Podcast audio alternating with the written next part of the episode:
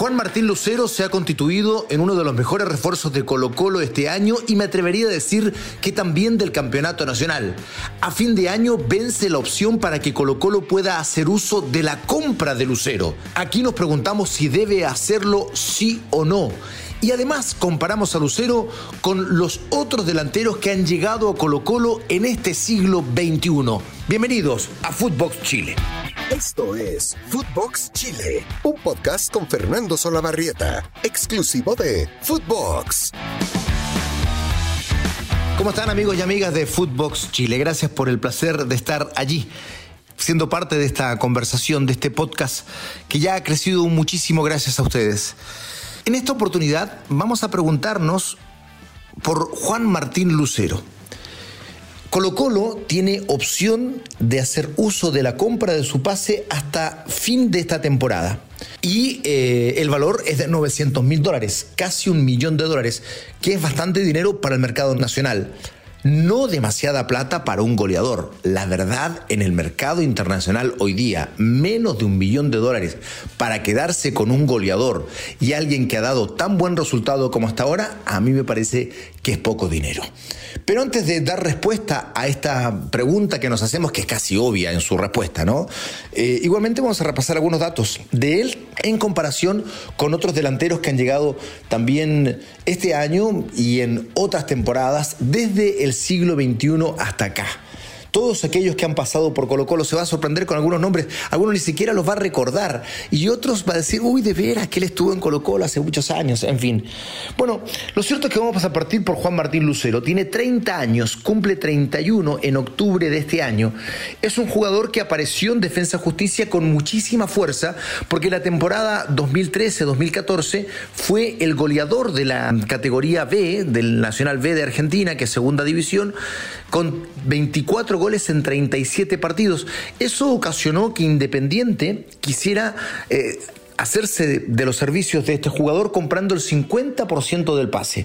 Después tuvo un breve paso por México, por Tijuana, luego volvió a Argentina, estuvo en Godoy Cruz, después tuvo un exótico paso por Malasia en un club llamado el Johor Danul Taksim, donde jugó 22 partidos y anotó 16 goles en campeonatos nacionales. En total jugó 35 partidos, hizo 28 goles, una muy buena cifra si tomamos en cuenta competencias internacionales también. Eh, y bueno, después en México, como decíamos, jugó en total 75 partidos, hizo 15 goles y después viene el paso por Vélez Arfield, donde en definitiva, luego de pasar por Godoy Cruz y Defensa y Justicia, aterriza en Vélez Arfield, donde en 65 partidos anota 18 goles y eso vale que Colo Colo se fije en él. Claro, no era titular permanente en Vélez Arfield, de otra manera habría sido imposible. Un jugador titular de un club importante de Argentina difícilmente venga a jugar a Chile.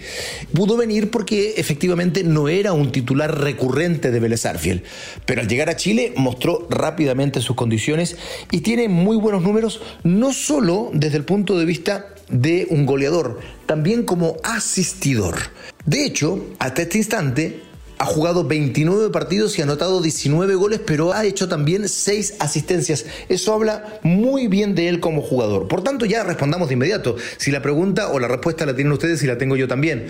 Es evidente que Colo Colo tiene que comprarlo ya ya, cerrar la operación de inmediato.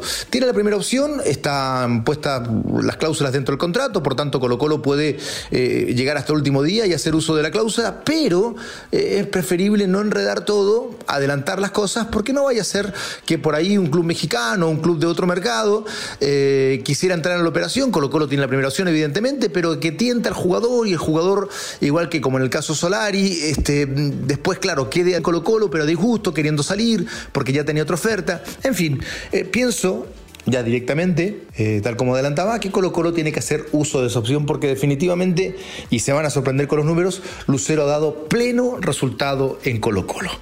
Un Colo Colo que ha tenido un devenir zigzagueante en cuanto a las contrataciones en los últimos años de delanteros.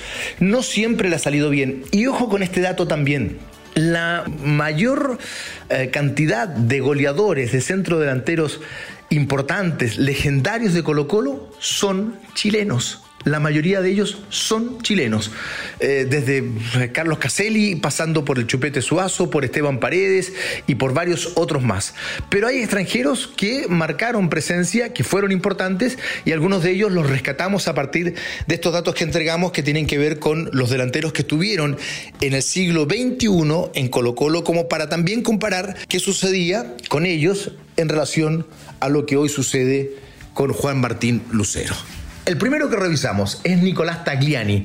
No es centrodelantero, estamos hablando de los atacantes de Colo Colo en el siglo XXI. Bueno, un argentino que había tenido muy buena campaña en Cobreloa, llegó a Colo Colo en el año 2002, jugó 22 partidos, hizo solo un gol. No era un goleador, pero tuvo un bajo promedio de 0,05. De hecho, es el más bajo de todo este listado.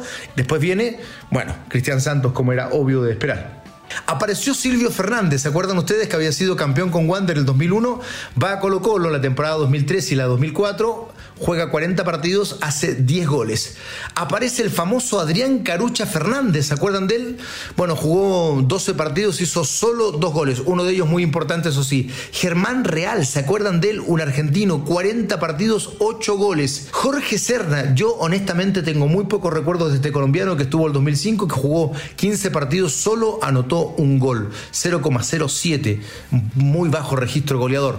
Claudio Bieler, el 2006 lo traen a este argentino juega 24 partidos, solo anotó 6 goles, se va con cartel de fracasado. Pero a mí siempre me pareció que Bieler había jugado bien y que era un buen jugador. No recuerdo a otro delantero que le haya pegado tantas veces a los palos, tuvo mucha mala suerte. Tanto es así que después va a Liga Deportiva Universitaria y es campeón de América, campeón de la Copa Libertadores, siendo además goleador del equipo. Era realmente un muy buen jugador. No tuvo suerte en Colo Colo. Mario Edison Jiménez aparece el 2007, el paraguayo, 20 partidos, 2 goles. Después, uno que sí fue importante Gustavo Vizcaizacú, provenía de la Unión Española, el uruguayo. 2007 y 2008 estuvo en Colo Colo. 47 partidos, 20 goles, ya números más interesantes. Y allí aparece la gran contratación extranjera como delantero del siglo XXI en Colo Colo. Estuvo el 2008, el 2009 y volvió el 2018. Lucas Barrios, que jugó 85 partidos Colo Colo, anotó 61 goles. Es el mejor porcentaje, 0,72 ¿no? Porcentaje de partidos y goles, realmente espectacular. Luego estuvo César Carranza, argentino, 22 partidos, 5 goles. Apareció Javier Cámpora, ¿se acuerdan de Cámpora? Bueno, Claudio Graf, también estuvo el argentino, 13 partidos, 4 goles, Cámporas 15 partidos, 6 goles. Cristian Bogado, el paraguayo, 37 partidos, 11 goles. Ezequiel Miralles en la temporada 2009 y la 2011 o hasta la 2011, el argentino jugó 68 partidos, anotó 41 goles. Estamos repasando el listado de los goleadores del siglo XXI o atacantes del siglo XXI que llegaron a Colo Colo. Seguimos con el listado, ya quedan pocos para llegar a la conclusión de quiénes son los mejores. Hablábamos de Miralles, ¿no es cierto? Bueno, después llegó Lucas Wilches, argentino, 75 partidos jugados, 9 goles, era un delantero que iba por fuera también. Javier Toledo, poco me acuerdo de él yo, 16 partidos, 3 goles. Mauro Livi, jugó mucho en Colo Colo del 2011 a 2014, no con demasiada fortuna, pero sus números no son malos. 94 partidos jugados, 22 goles. A continuación, Octavio Rivero, que fue vendido más de 4 millones de dólares el uruguayo, jugó 62 partidos, anotó 23 goles. Nicolás Blandi, un completo fracaso, costó un millón de dólares, costaba 100 mil dólares mensuales y solo jugó 21 partidos y anotó apenas dos goles en el año 2020. De allí, eh, de ese fiasco, pasaron a otro, el de Cristian Santos, el venezolano, que jugó 15 partidos, solo anotó un gol, 0,07, ni siquiera un 0,1 en porcentaje de goleador en cuanto a partidos y goles. Hasta llegar a Juan Martín Lucero, que con 29 partidos y 19 goles tiene un 0,65 de promedio. Por tanto, ese promedio lo da en el segundo lugar de todos los que hemos mencionado por eficacia. El primero es Lucas Barrios. Repito, 85 partidos jugados, 61 goles convertidos, 0.72 goles por partido. ¿No? 0.7 goles por partido. Juan Martín Lucero aparece segundo, 0.65 con sus 29 partidos, 19 goles convertidos. A continuación, Ezequiel Miralles, como los delanteros del siglo XXI más importantes en cuanto a goles por partido jugados, 68 partidos jugados, 41 goles, 0.60. luego Gustavo Vizcaizacú, a continuación Javier Campo, Octavio Rivero, Claudio Graf, Cristian Bogado, que ya con porcentajes bastante, bastante más bajos. Y para los memoriosos, para los ochenteros, un bocadillo.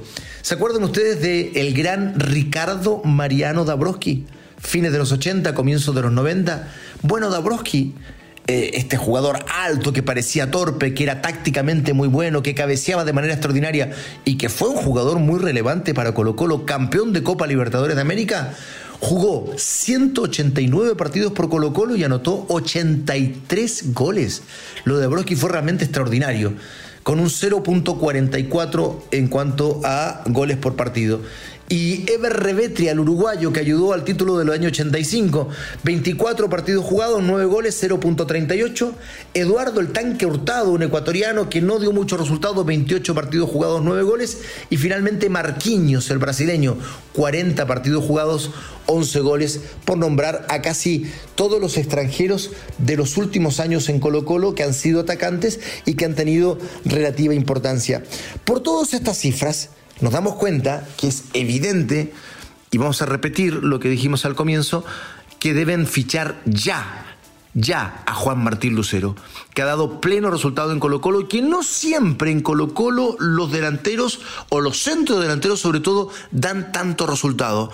La mayoría de los delanteros exitosos, legendarios en Colo Colo son nacionales, desde Caselli, Suazo y Paredes como dijimos hace un rato largo. Por eso lo de Lucero es tan relevante, es tan importante y debiera ser, por supuesto, una misión hoy de José Daniel Morón de firmarlo ya en el equipo para tenerlo, perdón, haber, haber hecho la compra, para tenerlo ya firmado para los próximos años. 900 mil dólares es el valor que ha puesto en la cláusula Vélez para que Colo Colo se haga del jugador. Y nos parece que hoy 900 mil dólares no es demasiada plata si estamos hablando de un goleador. Los goles cuestan caro y escasean en el mundo. Colo Colo los encontró. Debería asegurarlos. Para lo que viene, para el próximo año, a ver si Colo Colo paga la gran deuda en el plano internacional. Da la impresión que este año va a pagar la deuda en el plano nacional.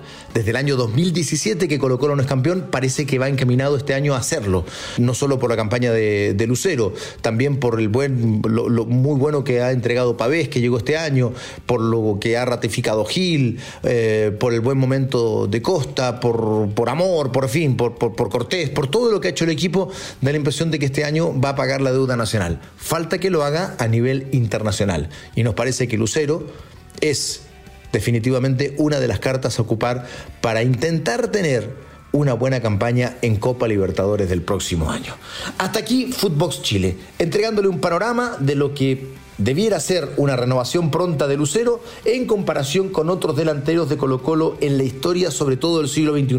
No es fácil hacer goles en Colo Colo, pareciera mucho más fácil de lo que habitualmente es. No, no es tan fácil, sobre todo para los extranjeros. Por eso que Lucero merece ser comprado ya por Colo Colo. Esto fue Footbox Chile con Fernando Solabarrieta, podcast exclusivo de Footbox.